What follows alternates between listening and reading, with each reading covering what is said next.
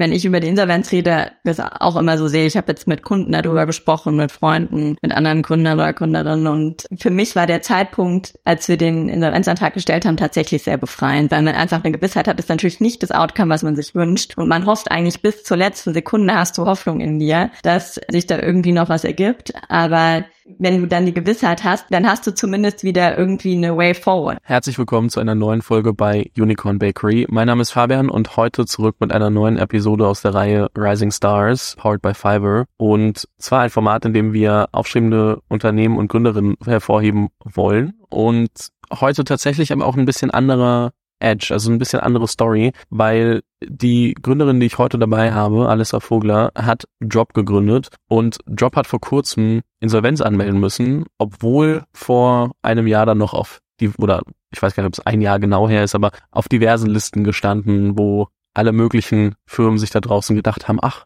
ähm, Social Media Wachstum, Mitarbeiterwachstum etc. Es ist ja eine riesen wachsende Firma. Ähm, da sieht man da manchmal so ein bisschen die, du hast es selbst mit Ironie gepostet, Alessa, dass es sich doch unterscheidet, was die, die Außenwahrnehmung von Magazinen und dann die, die Realität von Firmen ist.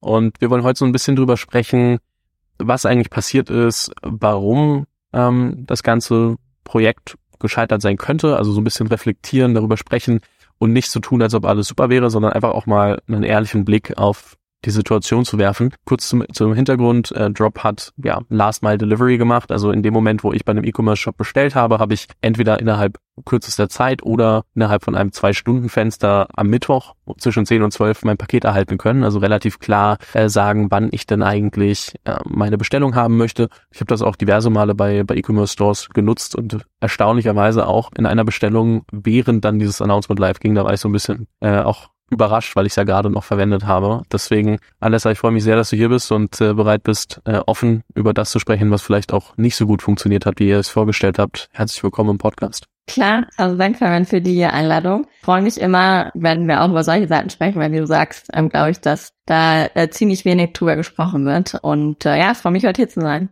Lass uns mal ganz kurz so ein bisschen weiter vorne anfangen. Ich finde es immer ganz cool zu verstehen, wo kommen die Menschen eigentlich her, die am Ende in der Startup-Welt gelandet sind und wie sind sie in der Startup-Welt gelandet. Was war so dein Werdegang, dass du irgendwann gesagt hast, okay, wir gründen jetzt ein Startup? Die Rising Stars werden präsentiert von Fiverr. Ich selbst habe vor sechs Jahren mein erstes Podcast-Logo über Fiverr erstellen lassen und es hat mir mehr als fünf Jahre gute Dienste getan. Deswegen freue ich mich umso mehr über die Partnerschaft mit Fiverr. Fiverr hat bereits mehr als vier Millionen Kunden dabei geholfen, freie Mitarbeitende für Projekte zu finden. Von Programmierung bis 3D-Design, von digitalem Marketing bis Content-Erstellung, von Videoanimation bis hin zur Architektur. Du findest Dienstleistungen in mehr als 600 Kategorien. Bei Fiverr legen die FreelancerInnen die Preise für ihre Services selbst fest und du bezahlst nur für das Ergebnis, nicht für die Arbeitszeit. Das bedeutet, bei der Buchung siehst du bereits, welche Kosten auf dich zukommen und kannst dadurch klar und transparent planen. Falls du gerade ein Projekt im Kopf hast, wo du Unterstützung von FreelancerInnen brauchen kannst, bietet Fiverr für Unicorn Bakery HörerInnen einen 10% Rabatt mit dem Code Unicorn10. Den Link zu Fiverr findest du im ersten Link in den Shownotes und wie gesagt, mit dem Code Unicorn10 bekommst du auf deine erste Bestellung bei Fiverr 10% Rabatt. Ich habe ganz klassisch BWL studiert und bin dann nach meinem BWL-Studium, habe dann viele Praktika gemacht in Konzernen, da wusste ich schon mal, was ich nicht will. Und ähm, bin dann zu Westwing damals nach meinem Studium, das war so ein, äh, ein, ein Scale-Up schon zu dem Zeitpunkt, paar hundert Mitarbeiter in München. Und äh, bin von da dann nochmal zu BCG in die Unternehmensberatung drei Jahre, habe da was ganz anderes gemacht, Bergbau und dann zurück zu Westwing und da habe ich für den Stefan Swanner gearbeitet. Ähm, Stefan ähm, war der CEO und ist der Westwing-Gründer mega cooler Typ. Äh, ich war ähm, Corporate Development, Head of Corporate Development, das ist im Prinzip, ähm, war das wie so ein bisschen CEO-Office, würde ich sagen. Ähm, war da Teil des Executive Teams, das war eine, ähm, eine Interim-Rolle, weil die eigentliche äh, Mitarbeiterin in, in Elternzeit gegangen ist zu dem Zeitpunkt. Das habe ich dann jahrelang gemacht und habe eben ganz viel für Stefan gearbeitet, der, wie gesagt, was mir gegründet hat und in die Firma nach wie vor führte mit einem sehr unternehmerischen Mindset, würde ich sagen. Und das fand ich damals schon super spannend. Stefan hat mich dann gefragt, ob ich innerhalb von Westwing so Corporate Venture Venture mitgründen möchte, auch im Last-Mile-Bereich. Und dann dachte ich mir, warum nicht mal das, das volle Risiko äh, und nicht Corporate, sondern echte Gründung. Habe dann zufälligerweise auch zur gleichen Zeit den Nikolas kennengelernt, den einen Mitgründer, dann den Philipp, den zweiten Und dann äh, habe ich mich, äh, habe ich mich gewagt, quasi selber in die Gründung. So kam ich dazu, primär durch Stefan, weil er an das Unternehmertum, ich meine, bei ihm ging es natürlich auch sehr gut, aber weil er, ja, er mir da mit, mit seiner Art zu denken und zu priorisieren sehr, sehr imponiert hat, würde ich sagen. Ja, super spannend. Ist auch immer cool, wenn man jemanden an der Seite hat, der einen dann auch so ein bisschen einfach versucht, auf die nächste Stufe zu bringen, was ja, glaube ich, viele junge Leute oftmals nicht kennen, weil wenn sie sich direkt dazu entscheiden, irgendwie zu gründen und dann äh, das manchmal gar nicht so nachvollziehen können, wie es auch in der Firma sein kann, wenn man mit guten, sehr erfahrenen Leuten arbeitet, die einem dann da wirklich auch nochmal zeigen können, was potenzielle nächste Schritte sind. Und wenn man dann selbst noch sagt, okay, ich leg noch einen drauf und äh, statt Intrapreneurship mache ich wirklich ähm, Entrepreneurship, ist natürlich auch normal. Äh, spricht für dich. Lass uns mal so ein bisschen drüber sprechen. Drop, ich habe vorhin kurz erklärt, was ihr äh, gemacht habt, also so wie das Produkt funktioniert hat. Erzähl uns doch mal so grob die wahrscheinlich die Highlights aus den ja aus der letzten Zeit. Wie groß ist das denn eigentlich geworden? Wo stand ihr und wann hat das dann irgendwann angefangen zu kippen? Also so wirklich auch einfach mal mitzubekommen, wo ihr eigentlich standet, wie groß ihr wart, weil oft ist es ja auch schwer nachvollziehbar. Jetzt liest man irgendwie Insolvenz und es hat nicht funktioniert und dann vergisst man oft, was bis dahin vielleicht mal funktioniert hat, wie, wie die Firma aufgestellt war, was da so alles dazugehört. Also wir haben angefangen, Nico, äh, weil einer Mitgründer, der hatte ursprünglich äh, angefangen im März 2020 ähm, hat dann so ein bisschen in, in sehr hands-on aus der aus seinem aus seiner Küche und seinem Wohnzimmer heraus ähm, Waren geliefert, hat da auch schon die ersten Kunden aktiviert, einfach mal um zu gucken, ob es da grundsätzlich äh, Bedarf für gibt auf äh, auf E-Commerce-Seite und auch auf äh, auf Endkonsumentenseite. Und ähm, Philipp und ich kamen dann im Sommer dazu. Wir haben uns alle so ein bisschen zufällig getroffen, aber haben auch gemerkt, dass es äh, gut gut harmoniert hat zwischen uns und wir zwar mit vielen Dingen sehr gegensätzlich waren, aber ähm, äh, man sich dadurch eben auch gut komplementiert. Und dann haben wir eine Finanzierungsrunde geraced, eine Pre-Seed-Runde im September ungefähr und sind dann in ein größeres Warenlager gezogen. Wir haben dann mehr Leute eingestellt. Wir haben äh, ja am Anfang die ganzen Operations äh, selber gemacht. Das heißt, die Rider waren zum Großteil bei uns angestellt, ähm, haben dann aber auch das Team im Headquarter eingestellt und, und da recruited verschiedene Stellen in Tech vor allem, aber auch Operations und, und Sales. Das heißt, waren dann erstmal finanziell, sag ich mal, ganz gut aufgestellt und haben dann aber natürlich auch schnell gemerkt, hey, ähm, das, was wir machen, ist relativ kapitalintensiv. Wir hatten, wie gesagt, die Warenlager, ähm, sehr personalintensiv das Ganze und haben aber erstmal mit dem, was wir vorhatten, dann sind wir gestartet. Das hat auch ganz gut funktioniert. Ähm, wir sind bisschen schwächer gewachsen als das, was wir uns eigentlich vorgenommen haben, aber haben gute Kunden äh, akquirieren können. Also Kunden in unserem Fall sind dann eben die E-Commerce-Shops, für die wir die ähm, die Last Mile dann äh, übernommen haben in, in, in ein paar Städten. Wir haben in, sind in Berlin gestartet, haben dann weitere Warenlager aufgemacht in München, in Hamburg und in Düsseldorf. Und damit stiegen dann natürlich, stieg auch die, die Burn Rate wie man sich das vorstellen kann. Und dann haben wir vorgehabt im Q2, Anfang Q2 2022, sorry, wir haben einen Job auf 2021 gegründet, nicht 2020. Äh, und haben dann äh, letztes Jahr in Q2 wollten wir raisen äh, oder haben gesagt, gehen wir raus. Und dann äh, wie wir alle wissen, kam Ende Februar der Krieg, da kamen dann schon vereinzelt Investoren auf uns zu und haben gesagt, hm, beeilt euch mal lieber, es kann ein bisschen schwieriger werden als in den letzten Jahren.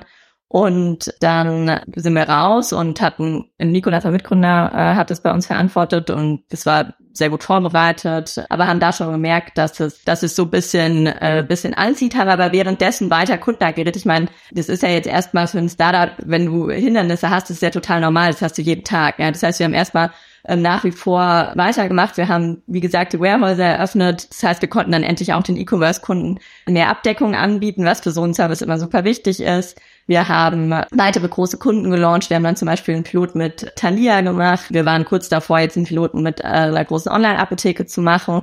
Im D2C-Bereich hatten wir super Kunden, Colibri Skincare, Every, Planza Purple und das lief alles gut. Die Kunden haben sich auch gut entwickelt. Das heißt, wir haben gemerkt, hey, wenn wir mal mit den Lives sind, so wir können auch ähm, das Volumen steigern mit denen. Das heißt, so Customer Success mäßig lief das ganz gut. Also ich würde sagen, ähm, intern, bis auf dass wir natürlich schon mal auch gemerkt haben, dass wir jetzt nicht like crazy gewachsen sind, sind, lief das jetzt erstmal nicht schlecht. Ja, und dann kam eben der Sommer, wie eben gerade schon angesprochen, in dem wir dann die Finanzierungsrunde abschließen wollten und da haben wir dann gemerkt, dass das Umfeld einfach anzieht, dass es sich verändert hat, dass wir unter den Wachstumserwartungen blieben. Dann änderte sich das alles so ein bisschen. Würdest du sagen, dass es vorrangig dann am Marktumfeld lag? Liegt es daran, dass ihr mit wenn ihr doch like crazy gewachsen wärt, dass besser funktioniert hätte. So welche Faktoren spielen dann da alle zusammen? Ich meine, es ist schwer, jetzt nur einen Faktor wahrscheinlich auszumachen und dann wirklich auch alle perfekt abzuwägen, aber was ist am Ende so, was war die Krux, die euch dann, ich sag jetzt mal so hart wie es klingt, aber das Genick gebrochen hat?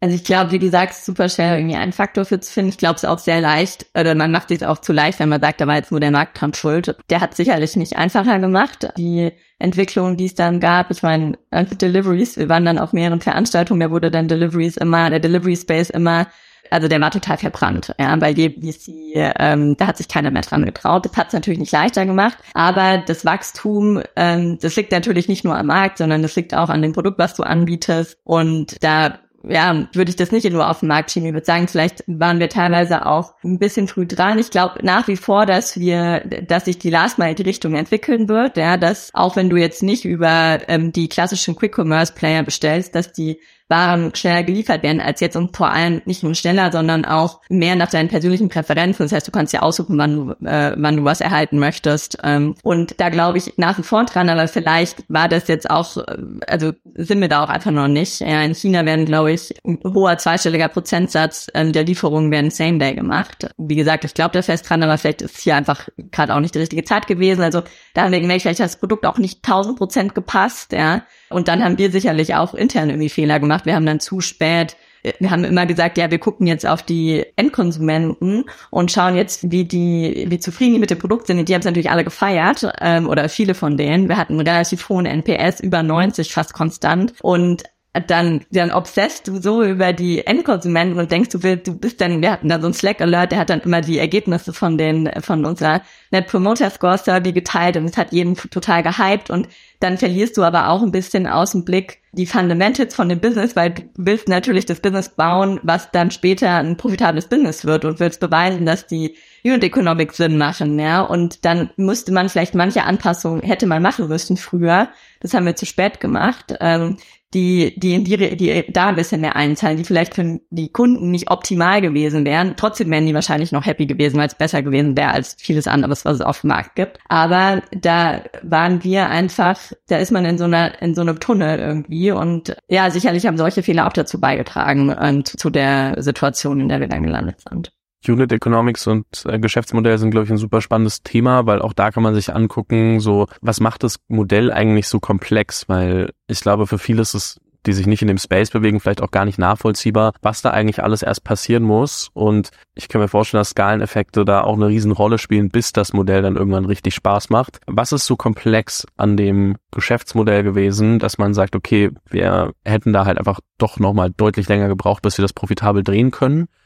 Und ich kann mir vorstellen, dass selbst wenn ihr früher angefangen hättet, daran zu arbeiten, dass es einfach immer noch ein sehr langer Prozess gewesen wäre. Das wäre jetzt nichts, wo ihr von heute auf morgen auf profitabel stellen könnt. Was natürlich grundlegend, also was ein Fakt einfach an unserem Business Model ist, ähm, ist, dass es super kapitalintensiv ist. Das heißt, wenn du die Warenlager selber unterhältst, wenn du viele Rider selber anstellst, dann hast du einfach super hohe Ausgaben. Und ähm, wir haben, also Nikolas, mein Mitgründer, hat dann viele Financial Models gerechnet und hat immer gesehen, der ist dann, äh, also hat immer gesehen, wie attraktiv dieses Business Model at Scale wird, aber bis du dieses Scale erreicht hast, dauert das einfach super lange. Ja?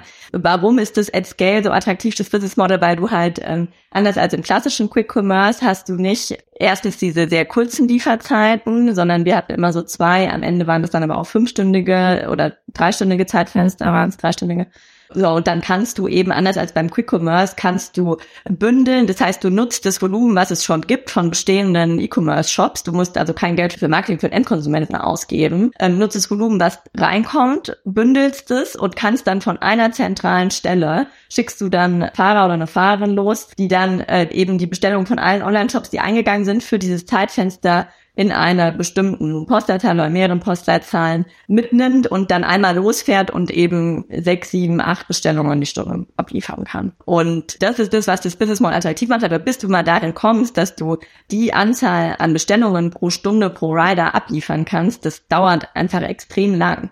Und gleichzeitig gibt es dann ein Chicken and Egg Problem, dass du auf der einen Seite mehr Abdeckung brauchst, weil die äh, Shops sagen, ja, also für jemand, der jetzt nur in Berlin äh, mir das ausliefern kann, das lohnt sich für mich nicht, die ganze technische Anbindung. Das war super easy. Da hat äh, mein Mitgründer Philipp und sein Team, die haben da mega guten Job gemacht. Die Anbindung war innerhalb von ein paar Minuten erledigt, aber das ist ja trotzdem Aufwand bei beim Shop. Der muss uns dann Produkte schicken und so weiter. Und dann sagen die ja, wenn ihr das nur für Berlin macht, das lohnt sich für mich. Das heißt, du brauchst eine höhere Abdeckung, aber die kostet eben Geld. Ja, und das ist so ein bisschen die Komplexität, weshalb das Business Model nicht zu den beliebtesten Business Models äh, in der Startup-Welt gehört.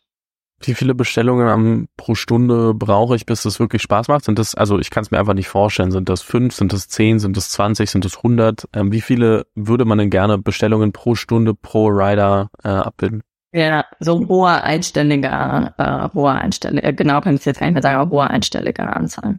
Ja, ich finde es immer nur ganz spannend, dann auch zu verstehen, okay, wo muss man denn eigentlich hinkommen? Ähm, dass man sich das auch, auch besser vorstellen kann. Gibt's abgesehen davon, also du hast gesagt, ihr seid nicht so schnell gewachsen, wie ihr wolltet. Und oft ist es ja so, dass man dann auf Hypothesen auch Wachstumsprognosen etc. aufbaut. Und weißt du noch, welche Hypothesen sich anders ausgespielt haben, äh, als ihr dachtet, sodass dann dieses Wachstum nicht so schnell zustande kam? Also was waren die Bottlenecks, dass dieses Wachstum nicht wie in der Planung lief? Also ich meine, zum einen also wie du gerade schon sagst, ich meine, Wachstum, wenn du, also die Topline-Planung ist natürlich super, super wichtig, ja. Und wie, wie erstellst du die? Da nutzt du verschiedene Parameter. Du guckst dir an, wie hat der Shop in der Vergangenheit irgendwie performt.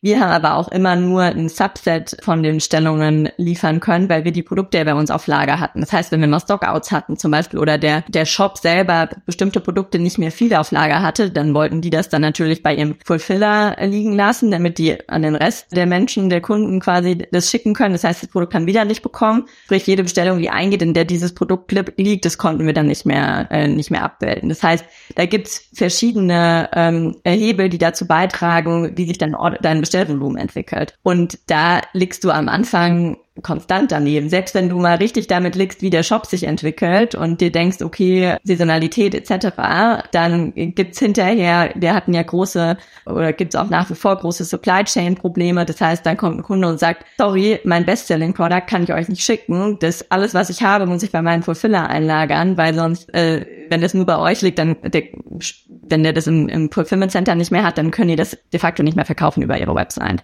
über ihren Shop. Ähm, das heißt, dann sagen die ja, mein Bestselling Product kriegt ihr nicht. Und dann sagen, dann geht dann schon mal die Anzahl oder der Anteil an Bestellungen, die wir abdecken können, geht dann schon mal signifikant runter, ja. Und dann natürlich auch, wie sich das Konsumentenverhalten ändert, weil das wirst du dann auch gesehen haben, wenn du gesagt hast, dass du Job, äh, dass du das beobachtet hast, dass auch in den Shops, die bei denen du einkaufst, Job als Liefermethode zur Auswahl gab. Nicht jeder wählt es, du kannst es wählen, aber die Shops bieten dir natürlich immer noch die Möglichkeit, die meisten, dass du auch eine Lieferung mit äh, anderen klassischen Carriern äh, bekommen kannst, ja. Und da, das war auch total überraschend, dann teilweise zu sehen von E-Commerce-Shop zu E-Commerce-Shop, wie sich das unterschieden hat. Dann teilweise ähm, äh, waren die Take Rates, also haben wir das genannt, also wenn ihr Drop angezeigt wird, wie viel Prozent der Endkonsumenten wählen dann auf Drop, die haben sich total unterschieden. Und äh, auch das ist was, das entwickelt sich dann manchmal bei Shops, bevor du die onboardest, weißt du noch gar nicht. Du hast ja keine Erfahrungswerte. Das sind dann die ersten paar Dutzend Jobs, die du onboardest. Und das ist so das, was Forecasting, was aber eben so ein, so ein wichtiger Bestandteil ist, ähm, was das super schwierig macht. Also da haben wir ganz viele Hypothesen aufgestellt und einen Großteil wieder verworfen am Ende gab es irgendwann so einen Punkt, wo ihr wisst, es gab, also es gibt kein Zurück mehr? Also gab es so einen Moment, wo ihr euch zusammengesetzt habt und sagt, okay, jetzt fällt das alles zusammen? Oder war das so ein schleichender Prozess, bis dieser Moment kam, dass da einfach immer wieder solche Gespräche stattfanden und dann immer wieder so, okay, vielleicht können wir das noch ausprobieren, vielleicht können wir das noch ausprobieren. Wie war so dieser Prozess von, das läuft anders als geplant, bis hin zu, okay, das läuft irgendwann gar nicht mehr? Weil das ist anders als geplant läuft, das hat man ja im Startup das hast du täglich. Ja. Ähm, ab dem ersten Tag ähm, und das das ist normal, total normal, da sagen dann auch die erfahrenen Gründer und Gründerinnen, äh, dass man sich dann mit abfinden muss. Ja. Ähm, natürlich haben wir, wie ich jetzt vorhin auch schon so ein bisschen erläutert habe, im Sommer dann gemerkt, dass das, das Fundraising-Umfeld nicht mehr so war wie das Jahr davor. Aber das, das ist dann erstmal was, das ist dann eine Hürde, wie viele andere Hürden, die man sieht. Aber da denkst du jetzt nicht direkt, äh, also du sicherst dich ab auf der rechtlichen Seite, ähm, fängst du dann äh, irgendwann an, mit Beratern zu sprechen oder mit Anwälten für Insolvenzrecht, einfach damit du, damit du da äh, rechtlich äh, sicherstellen kannst, dass du alles richtig machst. ähm, aber du beschäftigst dich jetzt mental nicht die ganze Zeit mit der mit der Insolvenz, denn das würde, das lenkt dich ja auch total ab, davon äh, weiterzumachen, weiter eine Business zu bauen, um dann die Chancen zu erhöhen, dass du eben einen Investor findest oder einen Käufer. Ähm, sprich, das ist so ein schleichender Prozess. Ja, du fängst dann erstmal an, wie gesagt, mit ähm, Anwälten für Insolvenzrecht zu sprechen und dann hast du irgendwie einmal im Monat hast du da vielleicht mal ein Check-in mit denen und dann Frage, stellen die Frage und irgendwann, wenn du merkst, okay, so ähm, die, die Runway, die wird jetzt langsam so ein bisschen enger und wir kriegen immer mehr Absagen von möglichen Investoren, dann sprichst du dann sehr deutlich über die Insolvenz mit denen. Aber das ist zu keinem Zeitpunkt bis zum eigentlichen, zur, zur Antragstellung hast du diese komplette Sicherheit, okay, so wird's jetzt laufen. Das ist ein total schleichender Prozess und der macht das Ganze auch eine persönliche Hölle für einen oder für mich war das zum, zum Teil schon so, ja, weil so viel Ungewissheit und dann hast du am einen Tag die Hoffnung und am nächsten Tag kriegst du wieder nur Absagen und dann sprichst du mit den Anwälten Insolvenzrecht und dann hast du, äh, schläfst du nachts nicht, weil du Angst hast vor äh, persönlicher Haftung und was weiß ich. Also ähm, dieser schleichende Prozess ist der, der das Ganze wirklich super hart macht. Das ist ja tatsächlich meine nächste Frage gewesen, wie es dir während der Zeit äh, ging. Konntest du mit jemand anderem außer den Anwälten, ähm, vielleicht Familie und deinen Mitgründern drüber sprechen? Weil es ja trotzdem so, dass man irgendwie nach außen hin irgendwie das Image wahrscheinlich aufrechterhalten muss, dass eben potenzielle Käufer oder Investoren da noch irgendwie mitgehen möchten und gleichzeitig man aber irgendwie auch so eine Art Supportsystem ja braucht, um durch solche Phasen überhaupt persönlich durchzukommen. Ja, total. Also wie ich gerade schon angedeutet habe, mir für mich war das, also ich habe mich da super schwer mitgetan, aber da geht, glaube ich, auch jeder Gründer und jede Gründerin anders mit um. Selbst innerhalb unserer Company, meine zwei Mitgründer Nico und Philipp, die sind mit der Insolvenz, glaube ich, ganz anders umgegangen als ich. Und mir, wie gesagt, was mir einfach schwer fiel, war diese konstante, diese krasse Ungewissheit ähm, und dieses am einen Tag Hoffnung, am anderen Tag wieder total am Boden und gleichzeitig, wie du sagst, du musst natürlich auch ein Bild nach außen aufrechterhalten, ähm, weil du ja noch am Fundraising bist. Das heißt, du kannst da jetzt auch nicht mit Leuten relativ offen drüber sprechen ähm, und äh, auch mit Bekannten nicht. Also in der Familie habe ich drüber gesprochen, meine engsten Freunde wussten, dass es äh, schwierig ist, aber Ansonsten redest du darüber nicht. Vorm Team. Du versuchst da vorm Team irgendwie noch die Stimmung aufrechtzuerhalten, aber die kriegen ja auch mit. Wir, wir haben immer gesagt, ja, dann und dann wollen wir raisen. Die haben ja auch gemerkt, dass die Finanzierungsrunde ausbleibt. Wir haben im Sommer mal, mussten wir leider ein paar Mitarbeiter äh, und Mitarbeiterinnen entlassen, kriegt das Team ja mit. Ähm, aber dann, dann, ja, dann musst du da irgendwie die Kontenance bewahren, quasi dann vor deinen Kunden. Also das ist, ähm, das fand ich äh, eine, eine krasse Herausforderung, ja, weil ich bisher, glaube ich, generell ein relativ authentischer Mensch bin und plötzlich kannst du einfach, musst du so ein bisschen gute, gute Miene zum bösen Spiel äh, machen und das, das war super hart. Und dann schläfst du, wie gesagt, nachts nicht gut, weil das ja auch rechtlich Konsequenzen haben kann. Du bist immer, musst dann total vorsichtig sein, wie du handelst, sprichst alles mit den Insolvenzanwälten äh, ab. Ähm, aber hast dann, äh, wie gesagt, hast dann immer Angst, dass du irgendwie in die persönliche Haftung oder so schlitterst. Und, äh, und das sind Ängste oder Tage gewesen oder Wochen, die, die ich niemandem wünsche, ja. Aber gut, das war auch das erste Mal für mich äh, und wie gesagt, ich bin da auch ein bisschen emotionaler, glaube ich, als, als andere, aber das war schon hart. Ohne jetzt hier irgendwie anwaltlichen Rat geben zu wollen, aber wo ist der schmale Grad zwischen persönlicher Haftung und keiner persönlichen Haftung? Also kann man das in zwei, drei Sätzen mal grob zusammenfassen, dass Menschen sich was darunter vorstellen können, ohne, wie gesagt, anwaltlichen Rat zu geben? ich kann es dir jetzt gar nicht mehr so genau sagen. Ich meine, das Problem ist äh, immer, dass du, also das ist ziemlich komplex, ja. Du bist dann irgendwie ab einem, kommt immer drauf an, es gibt verschiedene Gründe, weshalb du eine Insolvenz anmeldest. Ähm, und ähm, je nach Grund kann es sein, dass du vorher irgendwie in der sogenannten Notgeschäftsführung bist. Dann darfst du nur bestimmte Ausgaben tätigen. Ähm, wenn du dann mal in, in eine Überweisung an Dienstleister machst und merkst hinterher, shit, das hätte ich vielleicht gar nicht machen dürfen, ähm, dann gibt das Risiko für eine persönliche Haftung. Ja, also diese Risiken, die verbergen sich in, in deinem alltäglichen Leben als Geschäftsführer, weil solange du den Insolvenzantrag noch nicht gestellt hast, bist du eben noch Geschäftsführer oder Geschäftsführerin. Und da würde ich einfach empfehlen, immer mit dem äh, Anwalt für Insolvenzrecht sich zu beratschlagen und auch jede Ausgabe, das haben wir dann gemacht von ihm oder ihr, also die geben das nicht frei, die können das nicht freigeben, aber die können einen dann beraten und sagen, ja, das geht und das geht nicht mit der und der Begründung. Eine Frage nochmal zum, zum Persönlichen und das ist eine Frage, die kann man so eigentlich nicht stellen, so weil sie irgendwie schon weird formuliert ist, aber ähm, war die endgültige Anmeldung der Insolvenz, also die Gewissheit, was passiert, dann trotzdem so eine Art Befreiung? Also ich will nicht sagen eine Befreiung, weil da hängt ja auch vieles mit dran, was nicht nur auf dich persönlich bezogen ist, aber war das so eine Art Befreiung, weil man zumindest wusste, was passiert? Ja, total. Also, also interessant, dass du sagst, weil ich, ähm, wenn ich über die Insolvenz rede, das auch immer so sehe. Ich habe jetzt mit, äh, mit Kunden darüber gesprochen, mit Freunden, mit anderen Kunden oder Kunderinnen. Und für mich war der Zeitpunkt, als wir den Insolvenzantrag gestellt haben, tatsächlich sehr befreiend, weil man einfach eine Gewissheit hat, ist natürlich nicht das Outcome, was man sich wünscht.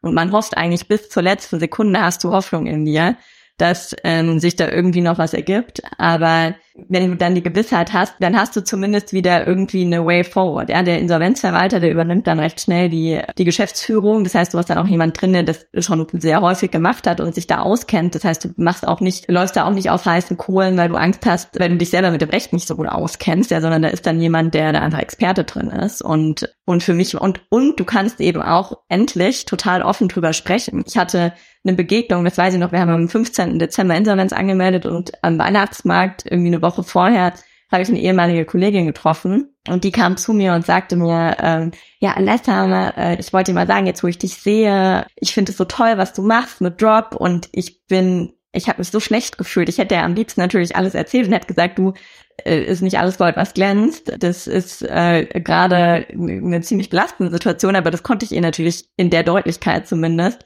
konnte ich ihr das natürlich nicht sagen. Und ähm, endlich kann man eben sehr ehrlich damit sein. Und dann gibt's natürlich auch Medien, die, die einem das dann abnehmen, dass man, dass die, dass die News nach außen getragen werden quasi. Das heißt, es kriegen dann auch Leute mit und dann ähm, kann man endlich sehr offen damit umgehen. Und das hat mir total geholfen was passiert in dem Moment, wo man Insolvenz angemeldet hat mit der Firma? Weil ich glaube, viele denken bis heute noch, okay, von heute auf morgen die Firma ist zu, weg und das Kapitel ist abgeschlossen. Aber ganz so ist es ja auch nicht. Nimm uns da mal ganz kurz mit, was sind die möglichen Szenarien? Was kann da noch alles passieren? Was kann nicht mehr passieren? Du hast gesagt, man gibt die Geschäftsführung ab an jemanden, der da deutlich mehr Plan hat mit äh, gegebenenfalls Restrukturierung oder im Allgemeinen der Insolvenzverwaltung. Aber was sind die möglichen Szenarien? Also eine Insolvenz ist, und das ist auch was, was viele Leute nicht begreifen, die noch nicht durch den Prozess gegangen sind, ja nicht dazu da, um jetzt in der Regel das Unternehmen direkt dicht zu machen, ne? sondern wenn du halt noch ein bisschen Geld auf dem Konto hast und jetzt noch ein paar Monate weitermachen kannst, dann ist schon das Interesse des Insolvenzverwalters, der dann übernimmt, dass das Unternehmen saniert wird oder dass ein Käufer gefunden wird. Das heißt, es ist nicht so, dass du Insolvenz anmeldest und dann machst du über die Lichter aus und kriegst dann,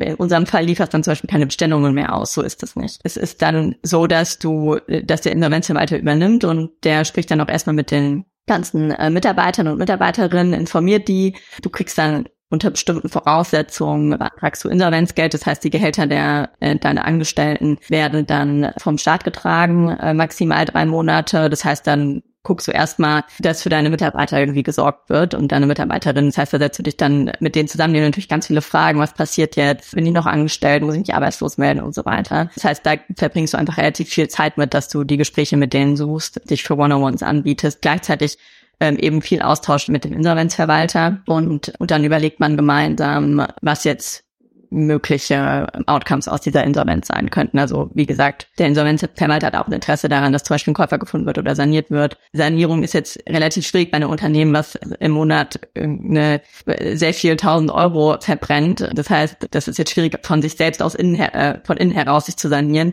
Aber zum Beispiel beim Finden eines Käufers hilft der das heißt, du tauschst dich da regelmäßig aus, äh, mehrmals am Tag in der Regel. Und genau, und dann hast du ähm, ein paar Monate Zeit. Ähm, bei uns ist jetzt das offizielle Insolvenzverfahren eröffnet worden am 1. Februar, am 15. Dezember quasi vorläufige Insolvenz. Und damit, mit dem 1. Februar sind wir, wir sind als Gesellschaft, als Geschäftsführer noch, noch drin und als Gesellschafter natürlich, aber wir sind jetzt operativ raus. Also der, es liegt jetzt alles beim Insolvenzverwalter, der kümmert sich um die Gläubigerliste und wir sind jetzt eigentlich nicht mehr wirklich involviert. Mitarbeiter und Mitarbeiterinnen sind raus, haben zum Großteil Gott sei Dank neue Jobs und, und wir stehen zur Verfügung, wenn es Fragen gibt. Bei euch muss man sagen, so wenn man den Medien glauben kann, hat Arrive, also andere, also ein Quick-Commerce-Anbieter ähm, für, ich sag mal, Luxury-Products, wenn man es mal so möchte, äh, einen Teil ähm, aus Insolvenzmasse gekauft. Da ging es dann, glaube ich, um die Software. Da werde ich dich gar nicht so viel zu fragen, weil das sind Sachen, die, die man ja dann oft nicht kommentieren kann und, und wahrscheinlich auch nicht sollte. Ähm, das nur mal so, wenn ich den, äh, einfach, ich was mal die Medien sagen und dann äh, können, kann man sich da weiter weiter mit beschäftigen, wer möchte. Ähm, aber genau, also es kann sein, manchmal werden noch Investoren gefunden, manchmal Käufer, manchmal nichts mehr von von alledem. Gab es jetzt auch als Beispiele, muss man gar nicht namentlich benennen, aber das ja, gibt es einfach verschiedene Szenarien und ich finde es wichtig, dass man versteht, was da eigentlich passieren kann, weil oft, ich glaube, die die allgemeine Wahrnehmung ist Insolvenz gleich, okay, der Laden ist dicht und ähm, deswegen super wichtig, da mal drüber zu sprechen, dass das vielleicht nicht der Fall ist. Was du vorhin mal gesagt hast, ist, dass ihr anfangs äh, alle Rider bei euch angestellt habt und das hat mich so ein bisschen nachdenken lassen, was ihr danach gemacht habt. Deswegen einmal ganz kurz die Freelance Corner powered by Fiverr mit der Frage, welche Rolle haben Freelancer und Outsourcing für euch im Laufe der, des Unternehmens gespielt und, und des Werdegangs? Eine total große. Also wir haben dann, ähm, also du hast jetzt gerade die Rider angesprochen, da haben wir am Anfang ähm, viel selbst eingestellt und haben dann später aber auch mit Dienstleistern gearbeitet, die aber auf die Logistik ähm, spezialisiert waren, um den Teil, zum Teil zumindest outzusourcen, also die, die Lieferung. Und wir haben aber auch im Headquarter viel mit, äh, mit Freelancern gearbeitet, also zum Beispiel im Tech-Bereich oder im Marketing für SEO zum Beispiel. Also äh, mega wichtig, weil ja nicht jedes Projekt oder nicht jedes Projekt, für das du äh, Unterstützung brauchst, ist jetzt ein Projekt, was sich jetzt irgendwie über Monate oder Jahre zieht. Weil wir haben zum Beispiel die Integration, die, die wir für die Anbindung an E-Commerce-Shops gebaut haben. Da braucht man dann jemanden, der ein gewisses Skillset hat und es ist dann ein Projekt, musst du in der Regel nicht direkt jemanden fest anstellen. Und es gibt dir natürlich auch mehr Flexibilität. Das heißt, als Gründerin ist es super, wenn du den eben nicht, den oder die nicht direkt ab anstellen musst. Und dann nutzt du eben viele Freelancer für, für solche Projekte. Also äh, auf jeden Fall eine super große Rolle, die bei uns gespielt. Das heißt, ihr habt dann, ich klammer jetzt mal ganz kurz die Rider aus, aber für auch die Tech-Sachen etc. habt ihr dann immer projektbasiert geguckt, wer passt, ähm, was brauchen wir eigentlich für einen Skill, den Skill brauchen wir aber jetzt irgendwie, keine Ahnung, mal für ich sag mal zwei Monate und danach wahrscheinlich erstmal nicht und so dann ergänzt. Spannend. Ist, glaube ich, auch was, was man sich immer wieder vor Augen führen kann. Ich habe das Gefühl, viele denken, sie müssen jedes Problem mit, mit Geld und viel Personal bewerfen und oft kann man sich auch situativ unterstützen lassen. Das wird, glaube ich, gerade in der aktuellen Marktphase auch immer relevanter bei vielen Startups, die halt denken, okay, wir müssen alles immer in-house, immer sofort einstellen, immer Vollzeit. Und ähm, ich glaube, dass da echt viel, viele Probleme noch, noch herkommen werden, die wir von oder auch viele äh, Entlassungen bei, bei anderen Firmen. Wir sehen die daraus, äh, auf, also auf dem ganzen Fußen. Und äh, deswegen ähm, glaube ich auch immer ganz spannend, da mal zu hören, wie das so projektbasiert dann auch dementsprechend laufen kann. Eine Frage habe ich, welchen Tipp hast du für GründerInnen, die gerade auf der Suche nach Product Market Fit sind? Also Product Market Fit ist ja wahrscheinlich eines der meisten Wörter und irgendwie versteht jeder so ein bisschen was anderes darunter. Ich meine, ich kann jetzt nur aus meiner eigenen Erfahrung sprechen und wir haben ja sonst wären wir in der misslichen Lage nicht gelandet, in den anderthalb Jahren, in dem Job lief, wahrscheinlich noch nicht den perfekten Product Market Fit gefunden. Deswegen, ja, ist meine Erfahrung da auch ein bisschen limitiert, aber wie ich jetzt vielleicht auch in Hindsight, was ich bei Job anders gemacht hätte in, äh, im Hinblick auf Product Market Fit, ist, dass ich früher also wir haben schon viel mit dem MVP gearbeitet und haben jetzt nicht darauf bestanden, dass das Produkt jetzt perfekt ist von Anfang an, aber haben dann zu wenig Fokus wahrscheinlich auf, auf Sales gehabt. Wir hatten auch äh, von der Verteilung der des Teams ähm, ein sehr tech-heavy und ein sehr ops-heavy Team. Und das Commercial-Team war eigentlich so ein bisschen schwach besetzt und äh, also nicht von den von dem Team, was wir hatten, das war super, aber von der Anzahl an Mitarbeitern auch, die wir in dem Team hatten. Und die kamen teilweise auch erst später zu. Das heißt, früh gucken, dass du äh, das Produkt dann eben auch ähm, an, auf, auf den Markt bringst und Kunden findest, damit du dir da viel Feedback einholen kannst, damit du siehst, zieht es, ist das überhaupt das Produkt, was der Markt will, also fliegt der Markt da irgendwie drauf, die Kunden, die du hast, sind die happy damit? Und das haben wir wahrscheinlich zu wenig gemacht. Also das würde ich einfach empfehlen, dass man ja einfach früh rausgeht mit einem Produkt, was äh, noch, äh, noch nicht vollkommen ist und vielleicht auch noch ein bisschen buggy und dann einfach sich super viel mit, mit Kunden auseinandersetzt sich Feedback einholt, schnell iteriert, aber wirklich ganz krasser Fokus auf Commercial-Themen. Das habe ich auch oft gehört, dass viele Leute sagen, okay, also selbst die Firmen, die dann irgendwie noch einen Schritt weiter gekommen sind und den dann gefunden haben, dass sie viele sagen, wir haben uns einfach viel zu spät um den Commercial Part gekümmert. Wir haben da letztens erst mit äh, Janina Mütze von Civil drüber gesprochen, die gesagt hat, hey, wir haben anfangs eine Förderung bekommen und ähm, erst als die quasi ausgelaufen ist, haben wir uns dann Gedanken gemacht, okay, wie finanzieren wir uns eigentlich weiter? Und klar, wir wollen Investorengelder einsammeln, aber irgendwie haben wir kein Sales-Team, wir haben uns da nicht drum gekümmert, wir haben einfach nur auf Produkt geguckt. Also so ein anderes Beispiel, wo man auch einfach merkt, okay, da gibt's glaube ich noch viele andere Beispiele und viel mitbekommen. Und es gibt auch viele da draußen, die aussehen, als ob sie sich gut um Commercial kümmern würden. Und wenn man dann mal die Zahlen sieht, wie viel Umsatz die wirklich machen, denkt man sich so, weiß ich jetzt nicht, ob man mit der Summe, die die geraced haben, so wenig Umsatz machen sollte. Da kann man jetzt aber auch niemanden öffentlich anprangern, das äh, gibt immer auf die Finger. Aber deswegen super, super wichtiger Punkt. Und du hast gerade schon gesagt, was du anders machen würdest. Nehmen wir mal an, du startest startest in sechs Monaten eine neue Firma. Commercial ist ein Part. Was würdest du noch anders machen? Also ich würde früher oder ich würde mehr auf das Business Model gucken. Ich habe, als ich gestartet bin, man romantisiert ja dann das Gründen auch so ein bisschen und dann ähm, es gibt ja verschiedene Arten von Gründern. Manche, die gucken irgendwie sagen, ich will auf jeden Fall gründen und jetzt schaue ich einfach, dass ich irgendein Produkt finde, eine Idee habe, die zieht und dann gibt's andere, die sagen, und da war ich eher, das sagt, okay, ich muss jetzt eigentlich nicht unbedingt gründen, aber wenn ich ein Produkt finde, was ich mega cool finde und wo ich selbst total hinterstehe, dann würde ich das machen. Und so war das bei mir mit Job. Ich habe den Service geliebt. Ähm, ich bin selber äh, Shopaholic äh, und kaufe am liebsten online und habe mich immer geärgert über bestehende, bestehende Service Levels. Und das war aber ehrlich gesagt, glaube ich, ich meine, es kann gut gehen und bei vielen Gründern ist das mit Sicherheit auch gut gegangen, aber da war ich, glaube ich, ein bisschen zu naiv. Ja. Ich habe zu wenig dann geguckt auf wirklich so Fundamentals, so wie schnell kriegt man sowas profitabel, was sind reasonable Annahmen, die man treffen muss zum Customer Growth oder Order Volume Growth. Ja. Und äh, das würde ich jetzt anders machen. Das heißt, ich würde einfach schauen, dass man ein Business Model, was vielleicht also was auch höhere Marge als in der Logistik hat und weniger kapitalintensiv ist, so dass man dann auch weniger angewiesen ist auf externes Kapital, ja, weil so, wie gesagt, wenn du solche hohen Investments und so eine und eine recht hohe Burnrate hast, weil du eben, wie gesagt, Warenlager, viel Personal und so weiter hast, dann musst du wirklich hohe Summen raisen und dann stehst du konstant unter Riesendruck, weil du so einen krassen Growth haben musst, der teilweise schon ja einfach für uns nicht zu erreichen war. Ja, also da würde ich ein bisschen mehr darauf achten, dass das, dass die Business Model Quality einfach so ein bisschen höher ist. Und ansonsten eben auch Learning von mir, Priorisierung, das lernt man, finde ich, in relativ wenig Jobs. Ich habe es in der Beratung zum Beispiel nicht wirklich gelernt, da wird einfach alles gemacht, aber manche Sachen halt um 16 Uhr und manche um 23 Uhr. Aber dass man eben, wie, wie wir eben besprochen haben, ja, ganz krasser Fokus auf, ähm, auf die Topline am Anfang zu gucken, gibt es einen Markt für das, was ich mache, ähm, weil wenn es den nicht gibt, dann brauchst du auch kein Produkt bauen. Oder ein anderes. Also super wichtige Punkte und ich glaube auch viele Dinge, die andere bei sich merken und ähm, vielleicht irgendwie manchmal auch glimpflich damit davonkommen, weil sie es dann irgendwie rechtzeitig iterieren können. Ich kann mir vorstellen, dass das in so einem Bereich wie Logistik einfach und Delivery unfassbar schwer ist, da dann noch irgendwie nachzuiterieren und das dann von heute auf morgen anzupassen. Jetzt habe ich dich gefragt, was du anders machen würdest, wenn du nochmal eine neue Firma gründen würdest. Jetzt dafür die Frage angestellt als, als letzte Frage, wo soll es denn für dich in Zukunft hingehen? Also wie stellst du dir aktuell deine Zukunft vor, jetzt mit all den Erfahrungswerten? Ich meine, sowohl aus BCG, Westwing, äh, Drop, was stellst du dir für deine Zukunft gerade vor? Du, ehrlich gesagt, weiß ich es noch nicht genau. Ich ähm, Freelancing jetzt erstmal, ähm, auch im, im E-Commerce-Bereich, das werde ich jetzt ein paar Monate machen.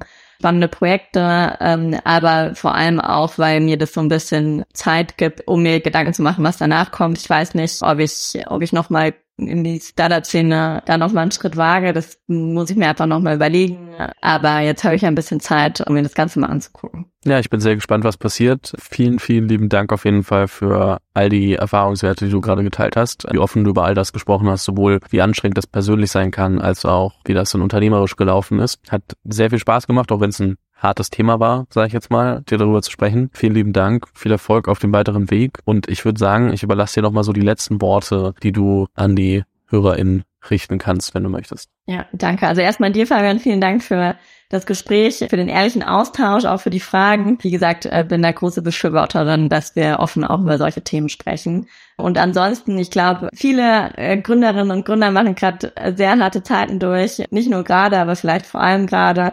Und ich glaube, es ist einfach total wichtig zu wissen, dass man nicht alleine ist in dem, was man durchmacht, dass es ganz vielen anderen Menschen, auch wenn die vielleicht noch nicht so oft drüber leben können oder möchten, ähnlich geht. Und ähm, manchmal ist es vielleicht auch ein bisschen teiltes Leid, ist halbes Leid. Also ähm, ihr seid da nicht allein, wenn es gerade ein bisschen holprig ist. Und ähm, bin mir sicher, es kommen auch wieder die Hochzeiten und die Zeiten, in denen man viele Erfolge feiern wird. Danke dir, Alessa. Danke. Das Interview mit Alessa wurde dir von Fiverr präsentiert. Gerade für die nächsten Monate wird deine Liquiditätsplanung immer wichtiger. Hier kann es Sinn machen, nicht jede Person für jedes Projekt Vollzeit anzustellen, sondern auch situativ zu verstärken. Genau dabei hilft Fiverr durch den Talent Pool, über den du FreelancerInnen aus über 160 Ländern finden und für deine Projekte engagieren kannst. Durch projektbasiertes Pricing kannst du klar und transparent planen und zahlst du das Ergebnis nicht für die aufgewendete Zeit. Und falls du gerade ein Projekt im Kopf hast, wo du Unterstützung von FreelancerInnen brauchen kannst, bietet Fiverr für Unicorn Bakery HörerInnen einen 10% Rabatt mit dem Code Unicorn10. Dieser Rabatt gilt nur für die erste Bestellung als Neukunde bei Fiverr. Den Link zu Fiverr findest du im ersten Link in den Show Notes. Wie gesagt, falls du ein Projekt hast, mit Unicorn 10 bekommst du 10% Rabatt. Vielen Dank fürs Zuhören. Falls dir diese Folge gefallen hat, dann musst du auf jeden Fall mal den Unicorn Bakery WhatsApp Newsletter auschecken. Dort bekommst du ein bis zweimal die Woche von mir äh, entweder eine persönliche Sprachnotiz oder eine Content-Empfehlung, Blogpost, Video etc. für Dinge, die du als Gründer unbedingt wissen, lesen, hören musst. Am einfachsten ist es, du klickst auf den Link in der Beschreibung und meldest dich an. Ansonsten kannst du auch auf jungthemapodcast.com slash newsletter gehen.